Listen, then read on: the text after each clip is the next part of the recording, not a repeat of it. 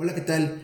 Bienvenidos a un episodio más de este podcast El Camino del Mago. Los saluda Kumaraguja. Me encuentro aquí en compañía de mi amigo Parvata Raja y como siempre, y tal vez muy a su pesar, nos acompaña nuestro guía, Illa. Muchas gracias por acompañarnos, ya como dicen. Y pues para continuar con nuestros episodios, hay un tema que, que, ha salido y que nos gustaría entrar en profundidad con esto, ¿no? Hemos escuchado mucho de la metafísica, de la metafísica popular, no la ciencia de la física, sino la metafísica eh, espiritual tal vez. Y pues esta, esta metafísica, tanto como otras cuestiones espirituales que están muy de moda, pues sabemos que como tal, sí parten de una pues una investigación y de unos conceptos que son conocidos y eternos o reales del, de la enseñanza, pero ¿cómo está esto? ¿De qué lado está oculto? ¿De qué lado está abierto? ¿Por qué es tan popular?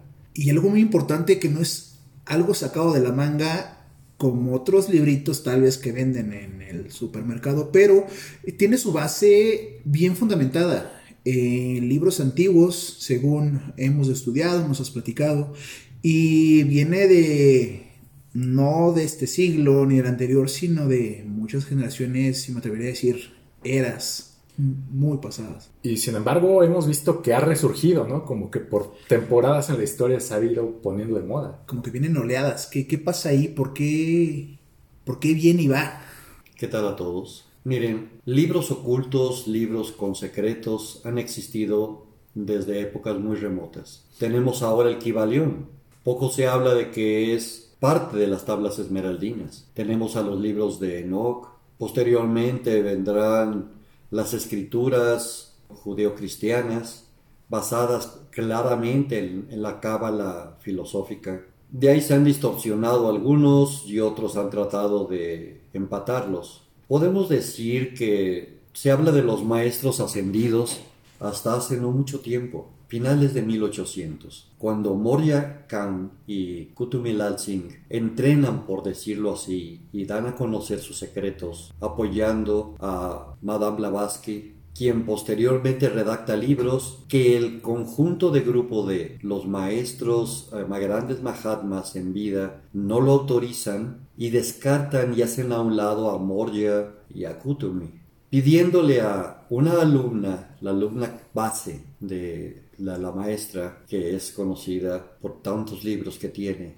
Annie Besant eh, revuelve todos los libros por sugerencia del gran Mahatma en vida, por la, el impedimento de que estos secretos se conozcan. Posteriormente hay una disidencia hacia ella por Alice Blay, quien trata de enderezarlos. Y si lo logra, de ella nace posteriormente Geraldine Innocent. De esa escuela está Mark Prophet y por otro lado la Escuela de Sudamérica de Connie Méndez. Cada una de ellas con su propia forma de ver las cosas. Lo que es importante es que Mark Prophet, al casarse con Elizabeth Clark Prophet, quien viene de una línea de ciencia cristiana, tratan de dar a entender a los santos conocidos como maestros ascendidos y reúnen de todas las religiones y tratan de identificar de todas las religiones y de diferentes épocas a aquellos que lograron su ascensión. Antes de que la humanidad tuviera la capacidad de hacer esto, quien dirigía por conceptos cósmicos y divinos a la humanidad eran los siete arcángeles como siete shohanes.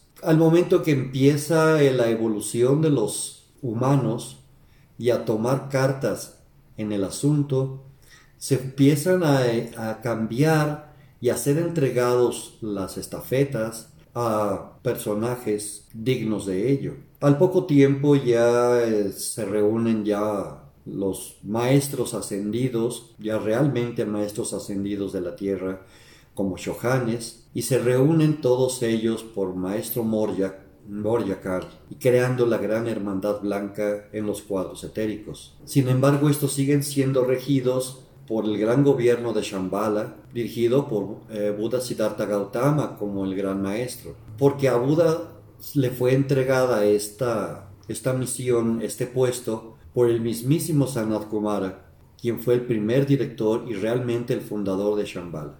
Es demasiada historia para hablarla en en estos tiempos. Eh, me llevaría yo demasiadas pláticas para hablar de todo ello. Lo que es importante es que fueron maestros, seres que lograron su ascensión de épocas muy remotas. Incluso algunos de ellos se consideran que han llegado a la calidad de ser ángeles. Tenemos la forma de Enoch, que fue el primer ser ascendido que hubo en la humanidad, quien ya logró ahorita una situación de elevación espiritual a nivel del universo como un arcángel. Vamos a entender entonces que los maestros ascendidos han logrado hallar una unificación, pero con una línea muy, muy recta, muy, muy difícil. Eh, siguen aceptando a personajes. Yo recuerdo el momento en el que fallece Juan Pablo II, eh, recuerdo el momento en el que también logra la transición eh, Madre Teresa de Calcuta. De hecho, hay un dictado en los anales de la Hermandad de la Luz de San Miguel Arcángel cuando nos redactan en tiempo vivo, sí, de como dicen ahora en las noticias, se transmite en vivo la ascensión de Teresa de Calcuta. Cobertura especial. Cobertura especial. Fue un, día muy, muy característico. Un día les, les leeré yo esta, este dictado. Por ahí ahí lo tenemos guardado. No significa entonces que solamente personajes de santidad como estos dos que he nombrado, también otras personas, personalidades, han logrado su ascensión. Y lo logran en base a ser iniciados. Los iniciados en la enseñanza a lo que se le llama la ciencia de los maestros ascendidos, ellos saben y es suficiente para ellos que el camino es la montaña que hay que escalar. Les voy a decir en cuanto a muchas otras personas que han transgiversado todos estos caminos y enseñanzas, y a unos que son incrédulos o fanáticos de alguna religión, pues que se rían, no crean. A muchos de los que están escuchando ahora que quieren dudar, adelante. Otros me amenazarán, como ya ha habido en tiempos pasados, o me insulten o desprecien, y a otros tal vez que tienen miedo. Y hasta otros salen aterrorizados y gritan, blasfemo, pecador, nunca me ha importado. Y aquí está increíble lo que nos platicas, porque de alguna manera el mensaje es que pues todo este conocimiento de estos iniciados pues se ha ido perpetuando en la historia, como dice, ¿no? Para quien quiera escuchar y que de alguna manera esto es algo que nunca termina, ¿no? Comentaba que, que al principio los chojanes eran los mismos arcángeles, sin embargo, pues también nos platica de figuras de este mismo siglo, contemporáneas a nosotros, que han logrado también alcanzar esos niveles. La ascensión no se le limita más que a aquellos que tienen los ojos cerrados, a aquellos que dudan en su forma de caminar. Mencionando la, ascensión como algo, pues es una, es una meta realmente. Recuerdo un, alguno de los temas eh, estudiados en la antigüedad de de nuestra enseñanza, que era la ascensión como meta en la vida, que realmente pues es como a lo que venimos, a lo que tenemos que aspirar realmente en, en esta vida, no importa si te mueres de 5, 10, 50 o 90 años, aparte de obviamente realizar pues tu crecimiento y desarrollo, ¿no? Nos van a preguntar, ¿cómo es que saben que ascendió la Madre Teresa? ¿Cómo es que saben de Juan Pablo? ¿Cómo es que Mark Prophet sabía quiénes eran los maestros? Tal vez más adelante podamos hablar de lo que significa ser el mensajero, los registros akáshicos y si nos Lo que significa tener el manto, el manto de los mensajeros, que es otorgado única y directamente por ellos mismos. Así es como como es la, la, formación del iniciado. El iniciado tiene que llegar a ser un adepto primero y posteriormente, en base a la lucha, lograr una iniciación. Puedo yo decir que tal vez muchos lo logren, muchos no. Puedo decir que ahora cada día está más coartada la situación por los campos de oscuridad. Pensemos por qué el camino del mago. Porque me baso tal vez muy románticamente en mi maestro Saint Germain. Sabemos bien que Saint Germain es un personaje que logró su ascensión desde la época de la Atlántida. Él gobernó en Egipto. Él logró una serie de encarnaciones, incluso San José, conocido eh, como el padre de Jesús el Cristo. Él ha logrado una cantidad de encarnaciones muy necesarias y una cosa característica. Él todavía no termino bien de entender. Ha estado en posiciones clave en cada una de sus ascensiones, en cada una de sus reencarnaciones, y todas ellas como maestro ascendido. Ya era maestro ascendido cuando fue José, ya era maestro ascendido cuando gobernó Egipto, ya era maestro ascendido cuando la Atlántida. ¿Cuándo lo logró? No lo sé. Lo que es cierto es que en su encarnación como conde de Saint Germain, hijo del conde Ratkotsi, que también es conocido como el maestro ascendido Mr. R o señor R, él pues se sabe mucho de que podía transmutar y precipitar brillantes, oro, compró el palacio de Saint Germain. Realmente, él no es el señor Saint Germain como tal. Él, por haber comprado el castillo de Saint Germain, se le conoce como el conde de Saint Germain. Pero él realmente es o sería el conde Ratkotsi, heredero de su padre. Ahí es más como un título nobiliario, así como podemos identificar de lo que nos comenta que el término una, un ser ascendido y un maestro ascendido no son lo mismo. Exacto, no son lo mismo.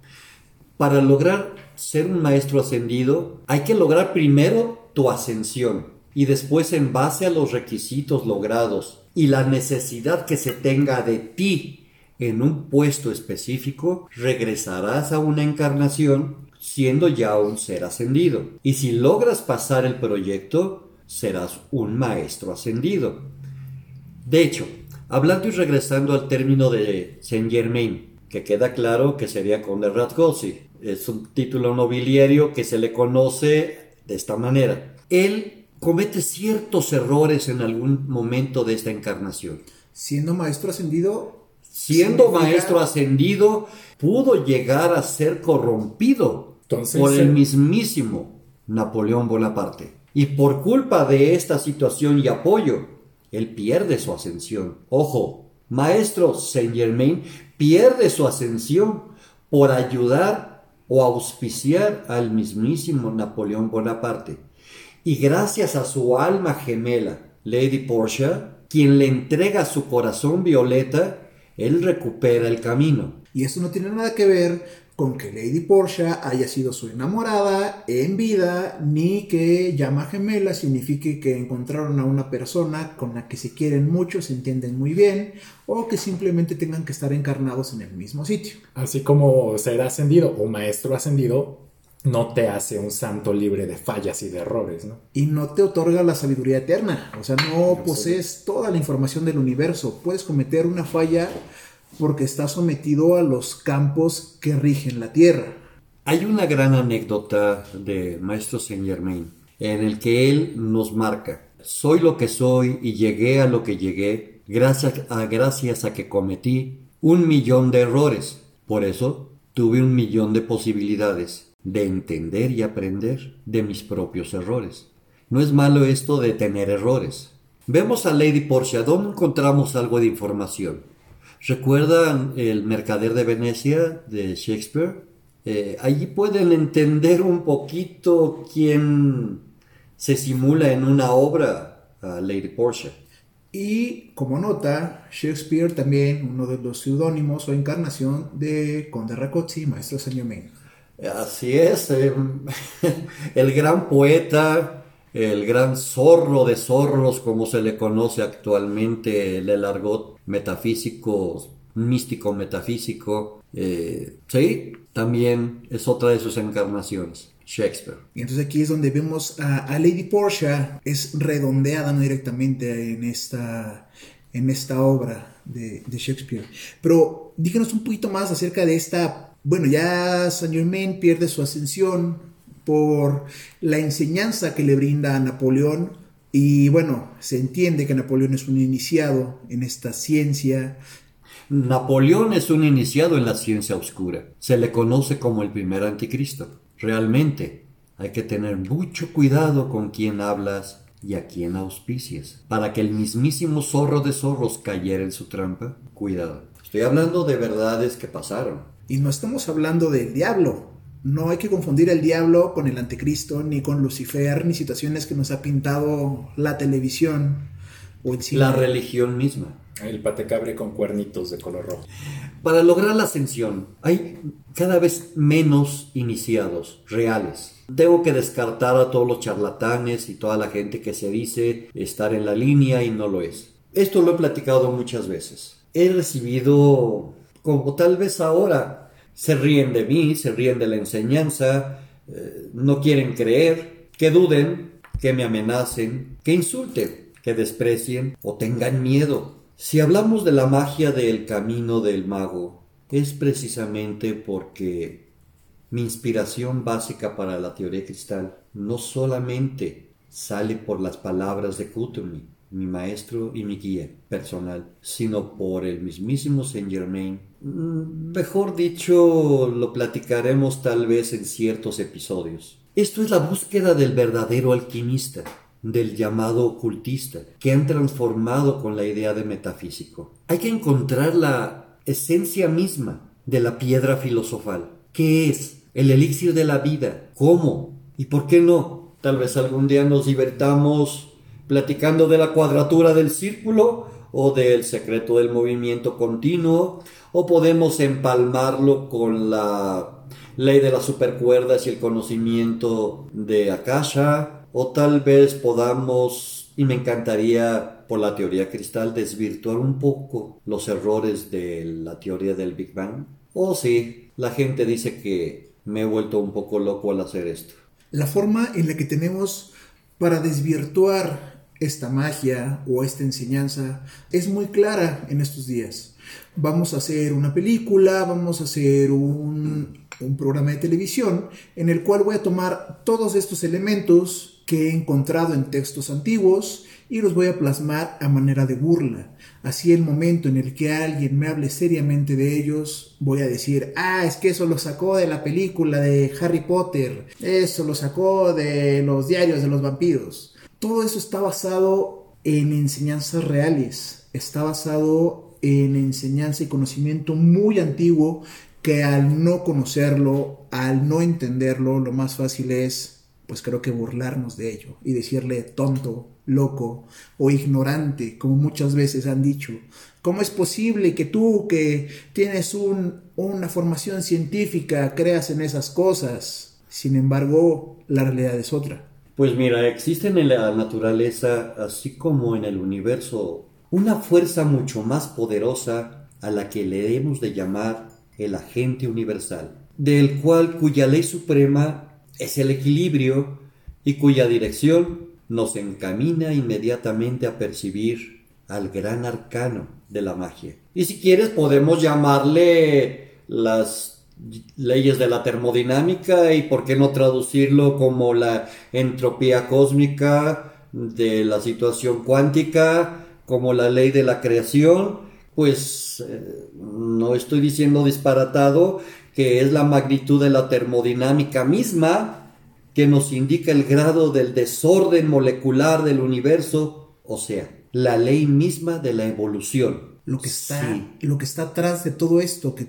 la creación en sí de una fuerza que no se puede ocupar, pero que sirve para transformar. En pocas palabras, o sea, la base misma de la precipitación alquímica que sería lo que funde y lo que es fundido en el crisol. Creo que podemos irnos incluso un poco más lejos y llegar a, al año 2021, en donde las teorías más actuales de un filósofo físico tildado actual, actualmente como loco, me refiero a Wolfram, eh, un físico inglés que está tratando de empalmar la situación de esta enseñanza para tratar de entender la creación de la materia que no es materia para él, porque para él la materia no existe, solamente existe lo que le rodea, en donde la idea falsa se le da valor por la idea real. O sea que el ambiente es lo que va a crear al elemento. El ambiente es lo que va a crear al elemento y en el ambiente está la energía, que es la fuerza del agente universal, que es la entropía misma que crea el universo. Entonces son como las reglas o las leyes detrás de las reglas y las leyes que conocemos. lo que yo les he dicho anteriormente, lo que se llamaba mística o místico-metafísica, la física empieza a empalmar ciertas ideas y empiezan a iluminarse algunos cerebros ah, en donde en base a fórmulas, tal vez muy complicadas o muy sencillas, eh, se están recurriendo a, a, estas enseñanzas antiguas y están descubriendo nuevas cosas que se convierten ahora en leyes de la física cuántica y de algo aún todavía más grande. Nos está dando el código base de cómo está organizado el universo y todo lo que existe en él, así como nos lo planteaban en la película de Matrix, que en los años 90 todo el mundo decía, vivimos en la Matrix, todos estamos en Matrix sin entender a lo mejor todo lo que estamos diciendo. Cuando hablemos del tema de la Matrix, hablaremos del cúmulo de datos y enseñanzas que están perfectamente descritos en los libros de Dijon, en los arcanos anteriores y muy, muy, muy, muy viejos de libros guardados que nos hablan de lo que es el Akasha, de lo que es la mente universal, en fin. Les puedo decir que por lo pronto, si tenemos el conocimiento de este gran arcano, podemos ver que sí se puede cambiar el orden de las estaciones, podemos crear en la noche fenómenos que son del día, o permitir tal vez que el doble etéreo viaje a otros cuadros etéricos o astrales, dar a la palabra hablada un éxito o una repercusión, que puede ser buena o puede ser fatal, que por lo regular es fatal. Esta fuerza es la materia prima de la gran obra es el cuerpo del Espíritu Santo, pero también es el cetro ardiente de Lucifer. Asimismo, es la Santa Cruz del Redentor, el azogue de los alquimistas. Resumiéndoles, es el FOAT, es la materia oscura de la astrofísica, la energía que todo lo compone y que todo embalsama y da su poder atómico. La materia como la energía no se crea ni se destruye, solo se transforma. En la magia le podemos llamar la clave de la bóveda del alquimista? Más, ¿valdría la pena hacerlo aquí? Todo su tiempo, queridos, queridos físicos, teóricos, alquimistas y futuros magos.